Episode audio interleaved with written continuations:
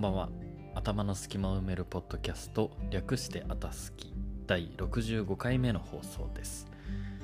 今日はかなり久しぶりの沖縄の自宅からの放送です。あたすき始まります。今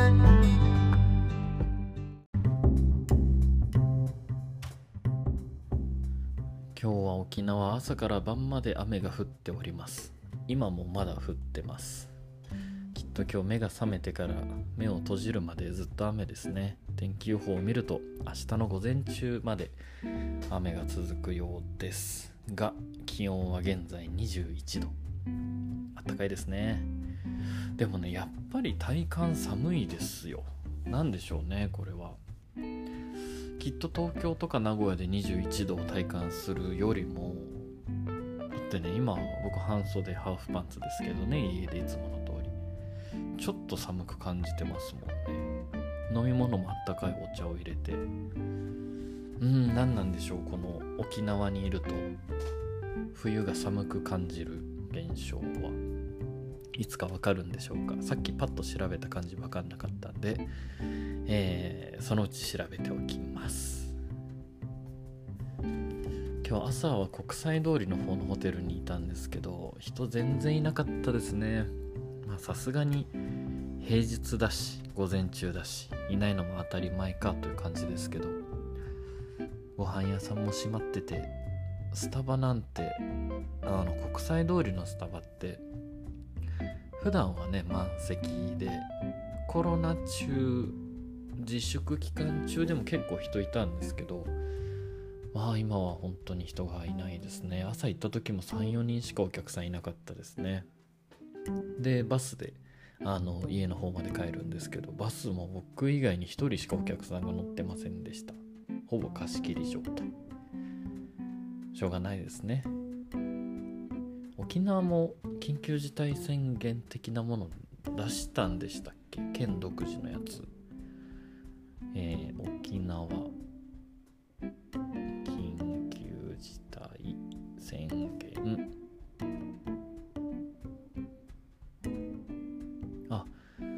から時短要請が出てるんですね。沖縄独自の緊急事態宣言と。うん。しょうがない。しょうがないのでフィドリでも読んでいきますか。ジャパンツアー中全然フィードリー開かなかったですからね。やっぱ忙しくなるとね余計なことする時間もね少なくなっちゃいますね。うん。フィードリーを開いていろいろ記事を見ていきます。グレージャポンもね最近全然読んでなかったです。防具の記事がいろいろあり。ログミーがあり。何がいいかな？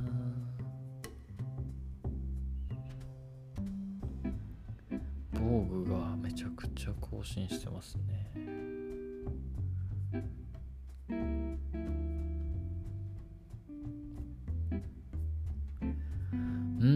何がいいかな？ピンとくる記事がない。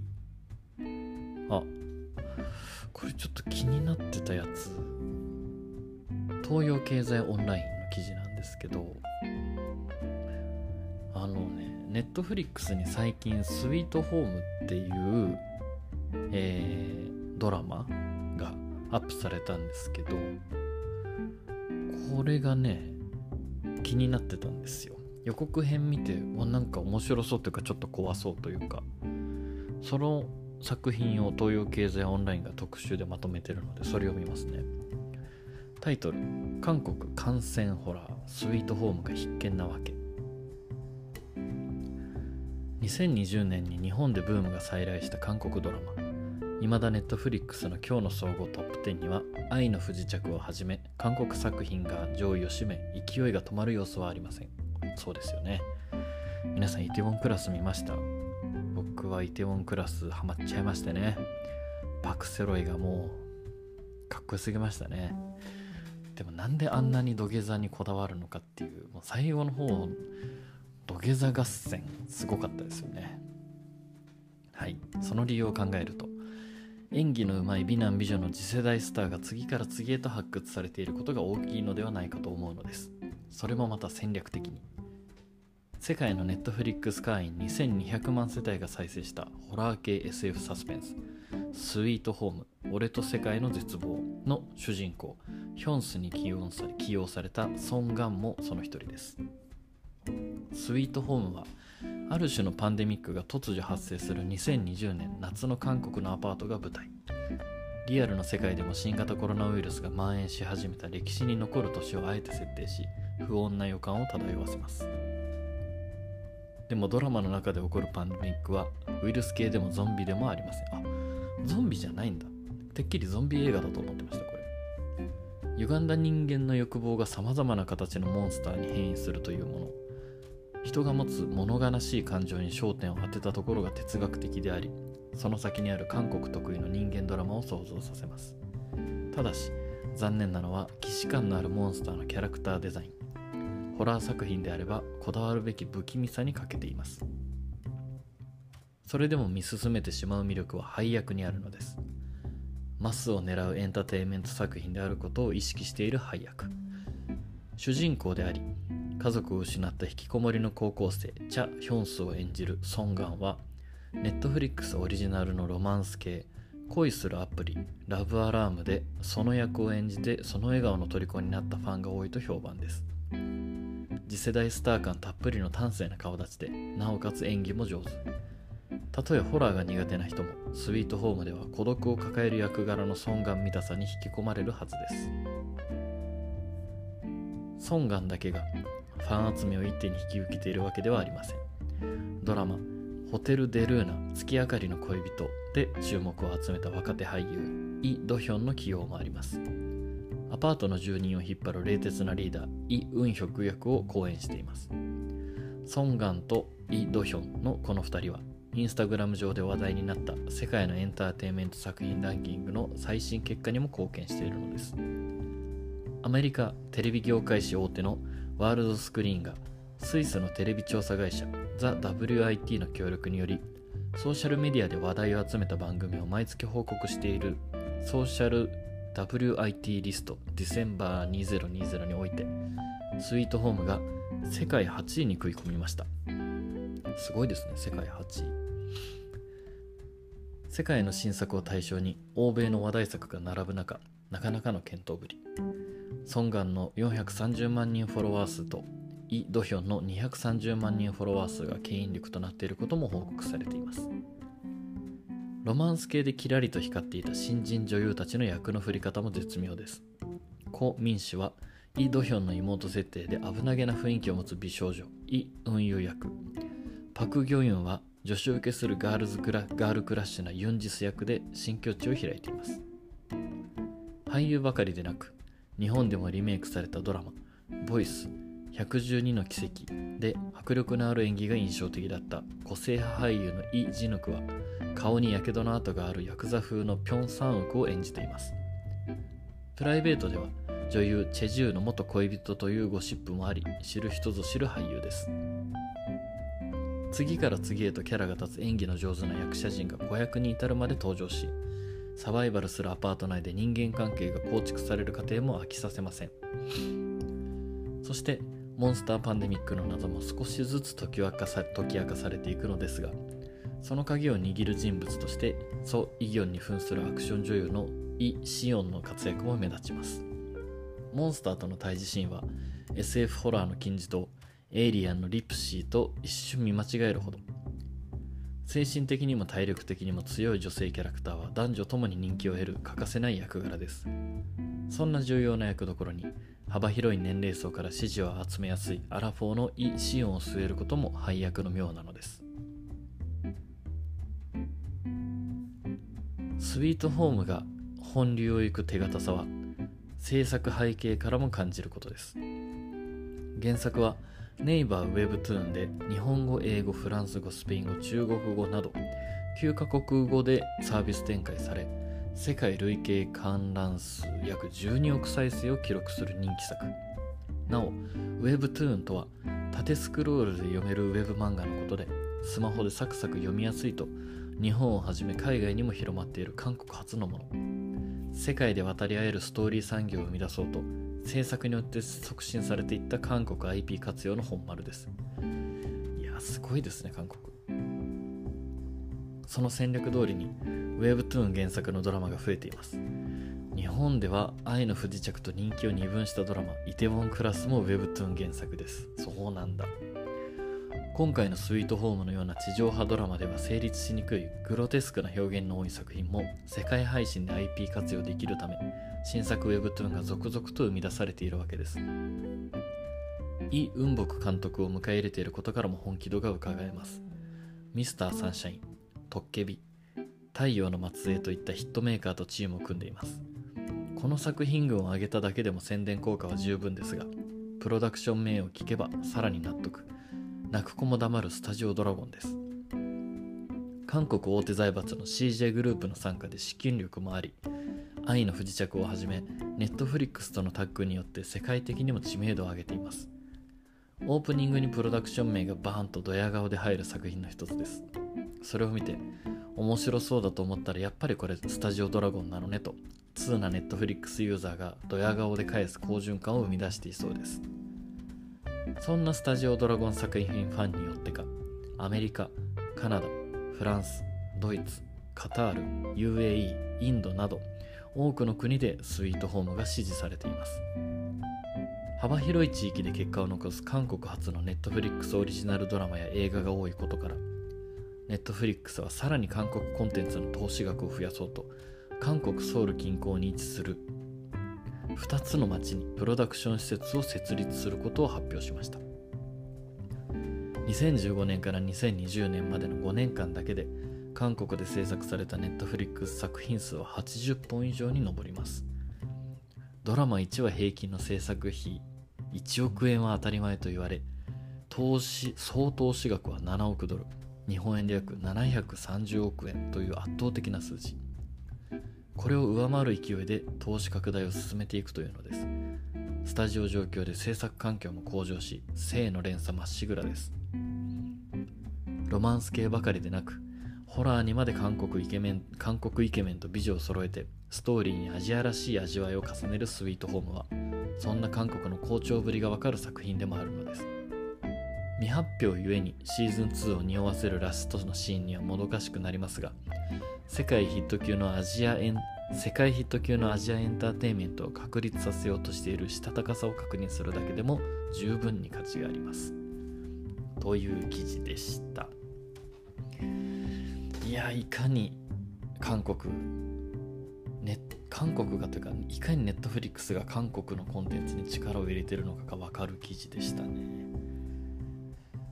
実際僕が最後までちゃんと見たのはイテウォンクラスだけだと思うんですけど他にもスタートアップとか愛の不時着とかランキング上位に入ってるやつは数は見て止まってます。最後までは見てないです。面白いんですよね。見ちゃう。本当に見ちゃう。ちょっとこれは空いた時間にスイートホームも見なきゃいけないですね。楽しみが増えました。韓国ドラマね。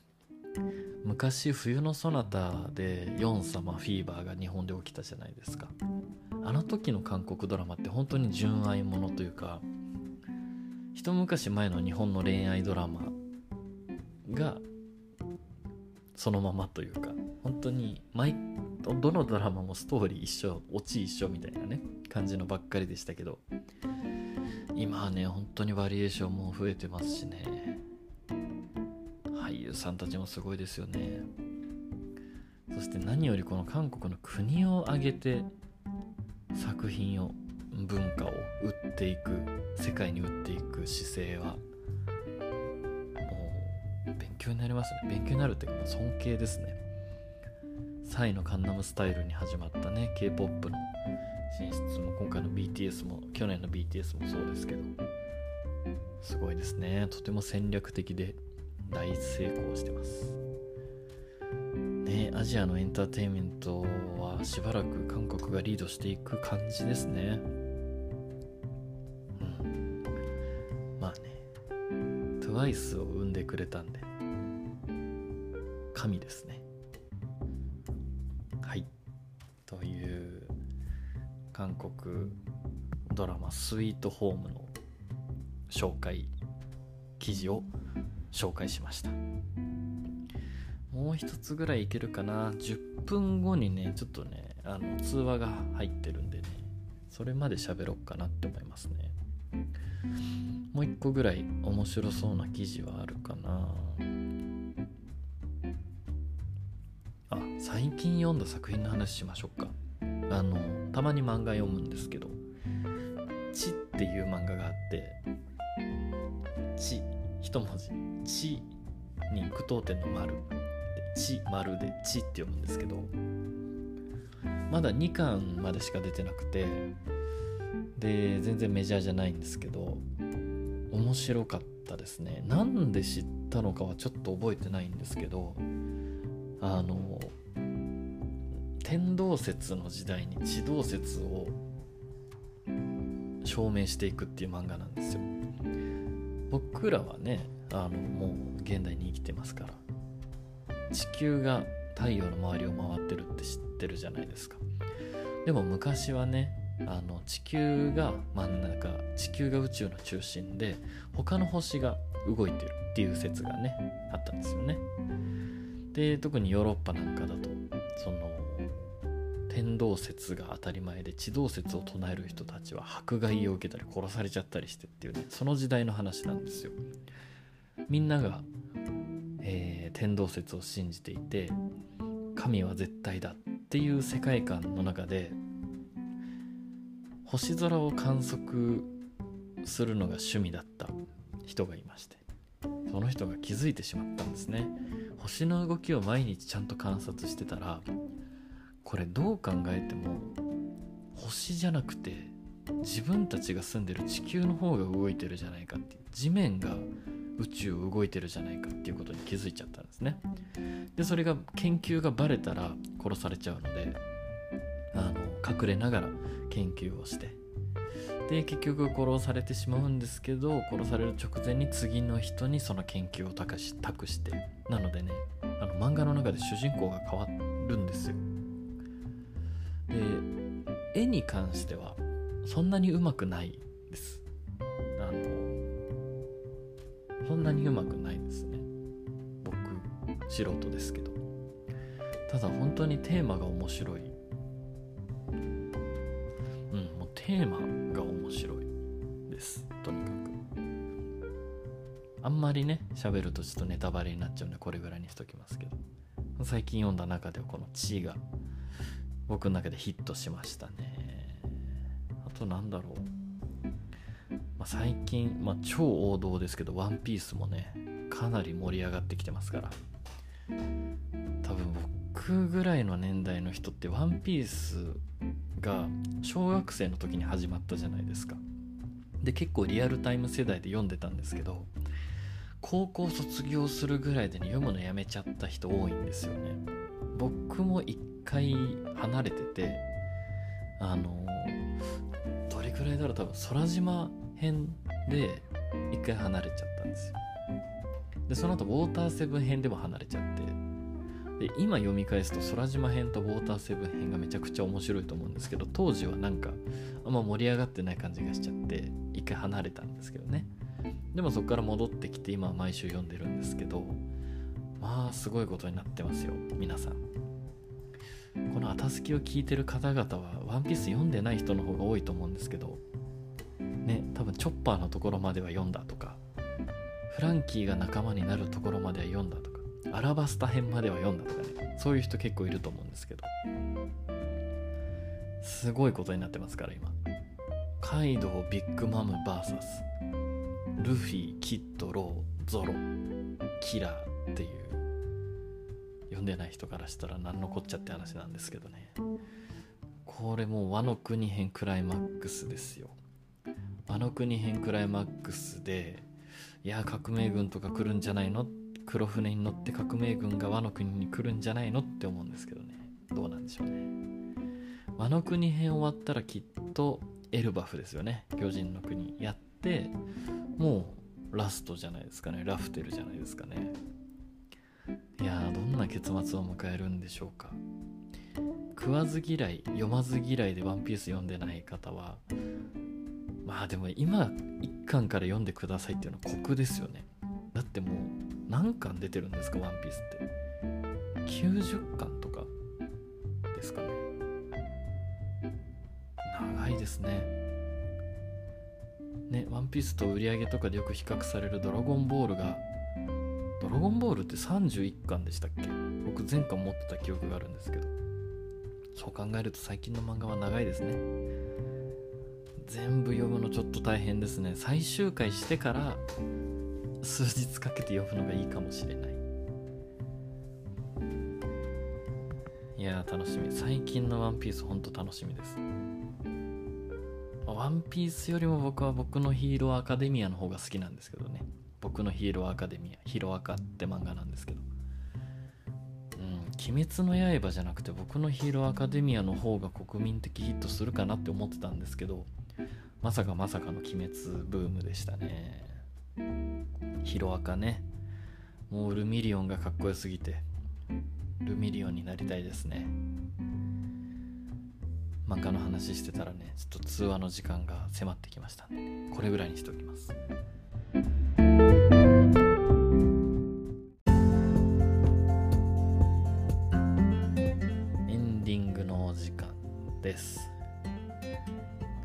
帰ってくるとね他の地域での冬の寒々しい感じが嘘だったかのように思えちゃいますがこれ聞いてる皆さんは寒いですよね。今日も明日もね。もうくれぐれも体にほんと気をつけて。コロナもねもちろん気をつけなきゃいけないですけどあの過剰に心配しすぎるのももっと良くないですからね。他の病気になっちゃいますから。なので基本いつも通り健やかにいけたらいいですね。そんなこと言ったって健やかにいけないよ考えることがいっぱいあるんだよっていう方はたまには助けを聞いていただいて相談したくなったら何でも LINE 送っていただいていい感じにやっていきましょう。ということで。今日も最後まで聞いていただいてありがとうございました。ではまた明日。